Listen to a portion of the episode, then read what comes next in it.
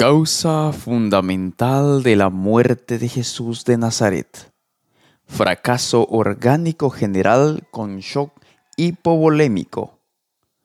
Origen del fallecimiento. Suplicio aplicado por crucifixión bajo la autoridad legal del procurador Poncio Pilato y reinando Tiberio como César en Roma. Fecha viernes 7 de abril del año 30 después de Cristo. Hora nona.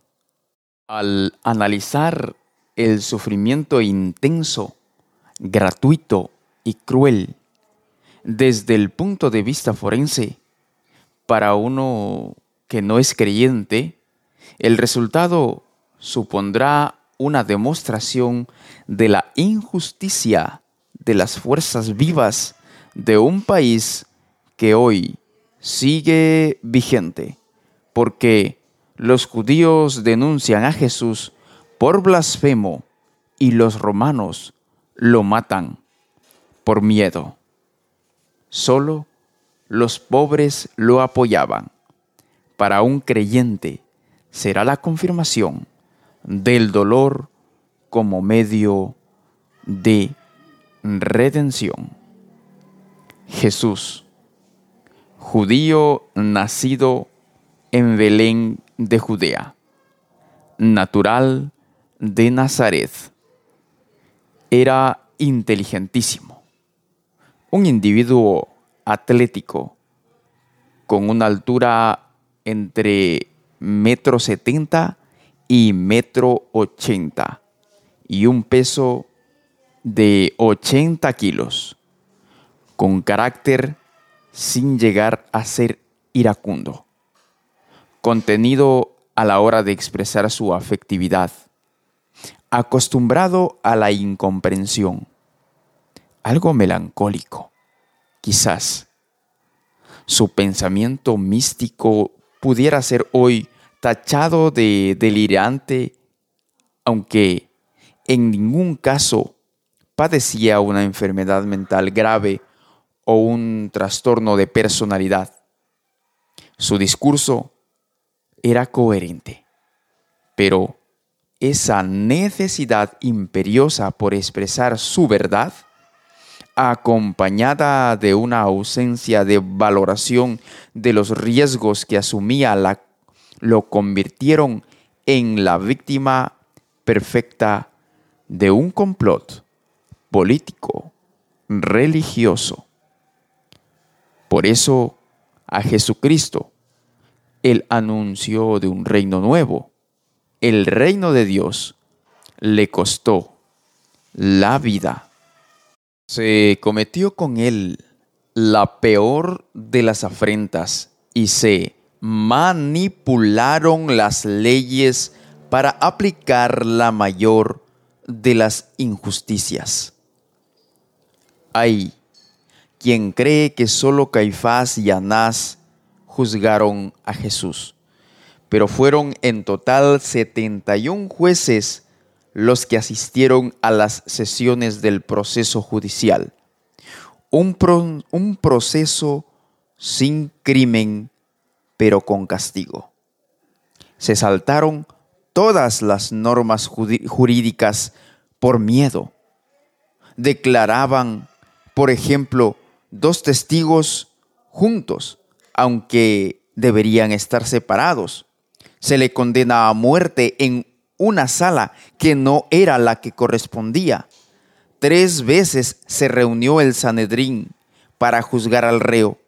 Tres veces sin su presencia y sin la posibilidad de que pueda defenderse.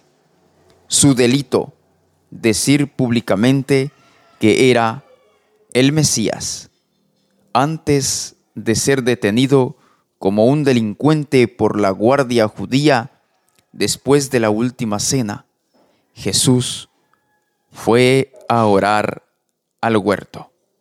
Fue un trasiego de vejaciones al que se vio sometido desde que fue llevado a la casa de Anás quien era el suegro del sumo sacerdote Caifás, pasando por la sede del Sanedrín en el templo y la fortaleza Antonia. Luego, de regreso al palacio de Herodes Antipas y otra vez a la fortaleza, para una vez condenado, subir a Jerusalén hasta el Gólgota, donde fue crucificado. La tortura comienza en el huerto. Jesús suda sangre por el intenso dolor que le provoca el saber los acontecimientos que se avecinan. El tiempo transcurre más lento que en la actualidad desde el punto de vista psíquico. Las primeras lesiones llegan con las primeras luces del alba. En casa Palacio de Caifás es 7 de abril del año 30. Pedro le ha negado y el cadáver de Judas yace colgado en algún árbol cercano. Los golpes con puños y palos se dirigen todos a la cara y al cráneo. Se produce la entrevista con Poncio Pilato. El encuentro es sumamente corto y Jesús es trasladado hasta el palacio de Herodes. Empiezan las humillaciones. Se viste al perseguido con una túnica reluciente de significado burlesco, vestidura cortesana apropiada para un loco que se cree rey. La verdadera tortura se inició al volver a la fortaleza Antonia, sede de la guarnición militar romana y residencia del procurador Pilato. Atado de manos y en una postura encorvada, Jesús recibe múltiples latigazos con un azote corto con mango de madera, del que colgaban varias tiras de cuero, a las que se ataban bolas de hierro, trozos de huesos de oveja. El instrumento causaba profundas contusiones y desgarraban la piel. Dolorido y exhausto, cae al suelo. No pierde el conocimiento, pero se encuentra en estado de shock. La, flagelación concluye a las 10 horas. La Guardia Romana le instala con violencia un casco de espinas largas agudas y fuertes. Según el estudio forense eh, de la sábana santa, no usaron una simple corona como se aprecia en muchos lienzos como ha quedado grabado en el imaginario colectivo. Una hora después, llega la hora de conducir a Jesús al Gólgota. Son 500 metros en los que el condenado carga sobre la parte derecha de su cuerpo el palo transversal de la cruz de 47 kilos aproximadamente. Cae varias veces al suelo por la debilidad y el peso. Es el Via Crucis. Heridas, golpes y contusiones que se acumulan a su arribo a eso de las 12.30, la escuadra de soldados romanos tiende al reo sobre el madero, clava sus pies y manos y eleva la cruz para ponerla vertical. Jesús resiste crucificado entre una y dos horas más o menos. En tus manos pongo mi espíritu logró decir y expiró. Al recrear estas escenas, podemos además apreciar en la cabeza pequeñas pero profundas heridas múltiples. En el tronco hay lesiones con rotura de piel provocadas por cientos de latigazos Las costillas sufren fisuras. En la zona costal derecha se ve una herida que entra en el costado de la altura del corazón. El centurión había lanceado a Jesús para comprobar su muerte. Los clavos que penetraron en ambas muñecas y los pies lesionaron los nervios y causaron parálisis y espasmos. En la cruz, su cerebro estuvo sometido a tres impactos. Dolor lacerante de todo el cuerpo, sufrimiento por asfixia progresiva y falta de sangre cada vez mayor. La causa inmediata de su muerte, a los 33 años, parada cardiorrespiratoria por detención de los latidos cardíacos. Durante todo su ministerio, Jesús fue acechado por la perfidia de los fariseos y los escribas, quienes lo acosaban hasta el punto de enviarle espías para acusarle y a lograr derribar su labor. Ahora, al final de su ministerio, estaba siendo capturado gracias a la traición hecha por Judas. Los enemigos de Cristo lo apremiaban infligiéndole grandemente, lacerando su cuerpo, burlándose de él, escupiendo su cara y lo más sorprendente, buscando la oscuridad para condenarlo bajo los falsos cargos. Era más de medianoche y los clamores de la turba aullante que le seguía rasgaban bruscamente el silencio nocturno. El Salvador iba atado y cuidadosamente custodiado y se movía penosamente pero con apresuramiento sus apresores se dirigieron con él al palacio de Anás, el ex sumo sacerdote. En esta ocasión había que valerse de la artería y sutileza de Anás, porque había que obtener sin falta la condenación de Jesús. El juicio debía conducirse de manera que uniese a los miembros del Sanedrín contra Cristo había dos acusaciones que los sacerdotes deseaban mantener. Si se podía probar que Jesús había blasfemado, sería condenado por los judíos. Si se le convencía de sedicción, esto aseguraría su condena por los romanos.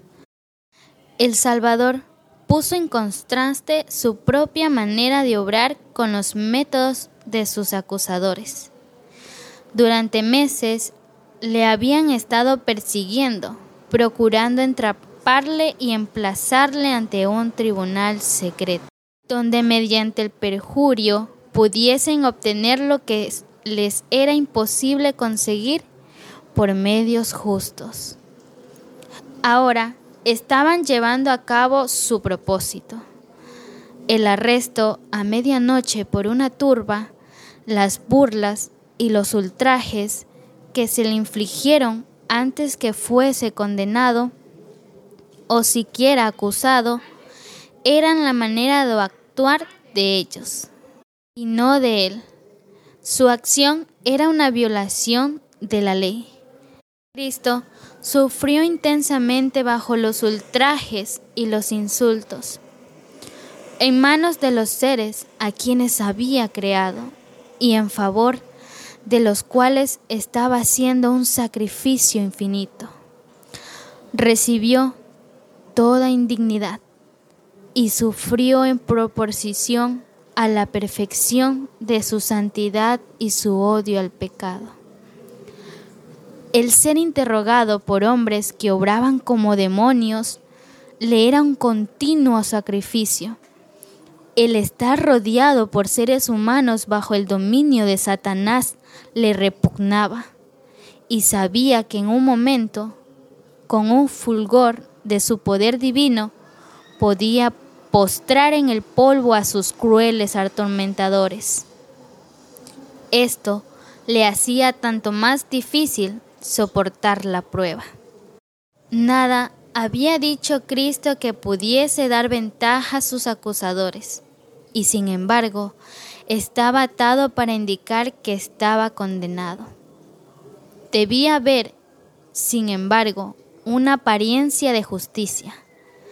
Era necesario que se viese una forma de juicio legal. Las autoridades estaban resueltas a apresurarlo.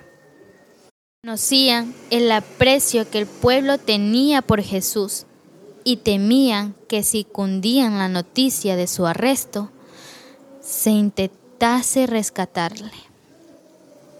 Además, si no se realizaba enseguida el juicio y la ejecución, habría una demora de una semana por la celebración de la Pascua. Esto podría desbaratar sus planes para conseguir la condenación de Jesús dependían mayormente del clamor de la turba, formada en gran parte por el populacho de Jerusalén. Si se produjese una demora de una semana, la agitación disminuiría y probablemente se produciría una reacción. La mejor parte del pueblo se decidiría en favor de Cristo. Muchos darían un testimonio que le justificaría, sacando la luz las obras poderosas que había hecho. Esto excitaría la indignación popular contra el Sanedrín. Sus procedimientos quedarían condenados y Jesús sería libertado y recibiría nuevo homenaje de las multitudes. Los sacerdotes y gobernantes resolvieron, pues, que antes que se conociese su propósito, Jesús fuese entregado a los romanos. No dejaría sin probar medio alguno de destruir a Jesús. Era hora de madrugada y muy oscuro, así que a la luz de las antorchas y linternas, el grupo armado se dirigió con su preso al palacio del sumo sacerdote.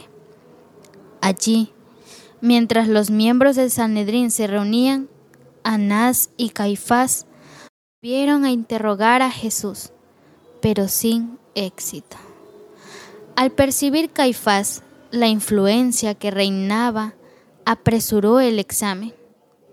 Los enemigos de Jesús se hallaban muy perplejos. Estaban resueltos a obtener su condenación, pero no sabían cómo lograrla. Los miembros del concilio estaban divididos entre fariseos y saduceos.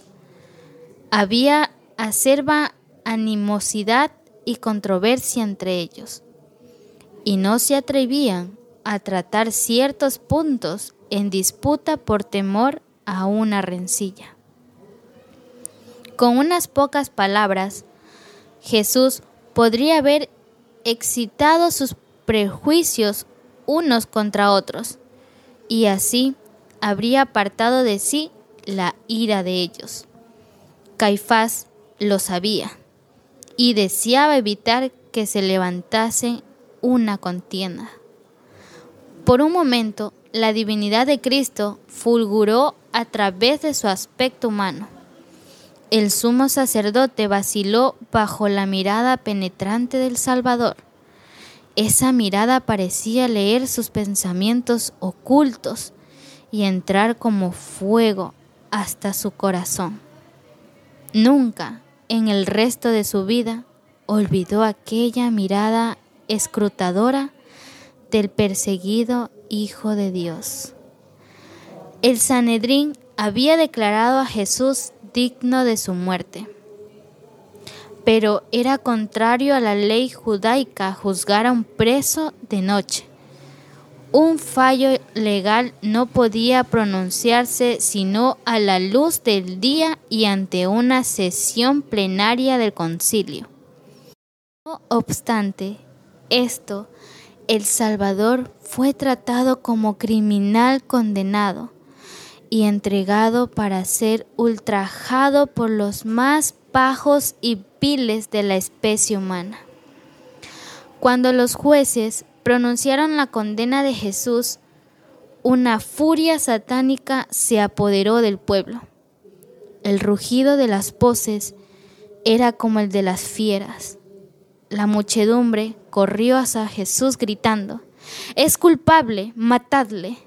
De no haber sido por los soldados romanos, Jesús no habría vivido para ser clavado en la cruz del Calvario. Habría sido despedazado delante de sus jueces. Si no hubiese intervenido la autoridad romana y por las fuerzas de las armas, impedido la violencia de la turba. Paganos se airaron al ver el trato brutal infligido a una persona contra quien nada había sido probado.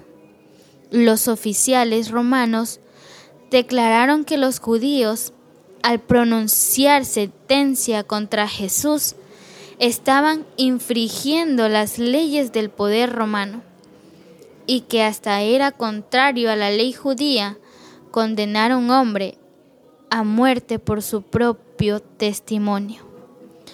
Esta intervención introdujo cierta calma en los procedimientos, pero en los dirigentes judíos había muerto la vergüenza y la compasión. Los sacerdotes y gobernantes se olvidaron de la dignidad de su oficio y ultrajaron al Hijo de Dios con epítetos obscenos le escarnecieron acerca de su parentesco y declararon que su acerto de proclamarse el Mesías le hacía merecedor de la muerte más ignominiosa. Los hombres más disolutos sometieron al Salvador a ultrajes infames. Se le echó un viejo manto sobre la cabeza y sus perseguidores le herían en el rostro, diciendo, Profetízanos tú, Cristo, ¿quién es el que te ha herido? Cuando se le quitó el manto, un pobre miserable le escupió en el rostro. Los ángeles de Dios registraron fielmente toda mirada, palabra y acto insultantes de los cuales fue objeto su amado general. Un día, los hombres viles que escarnecieron y escupieron el rostro sereno y pálido de Cristo, mirarán aquel rostro en su gloria, más resplandeciente que el sol. El Señor te bendiga. Hemos llegado al final de nuestro resumen. Yo te espero en la lección número 14. No faltes. Bendiciones.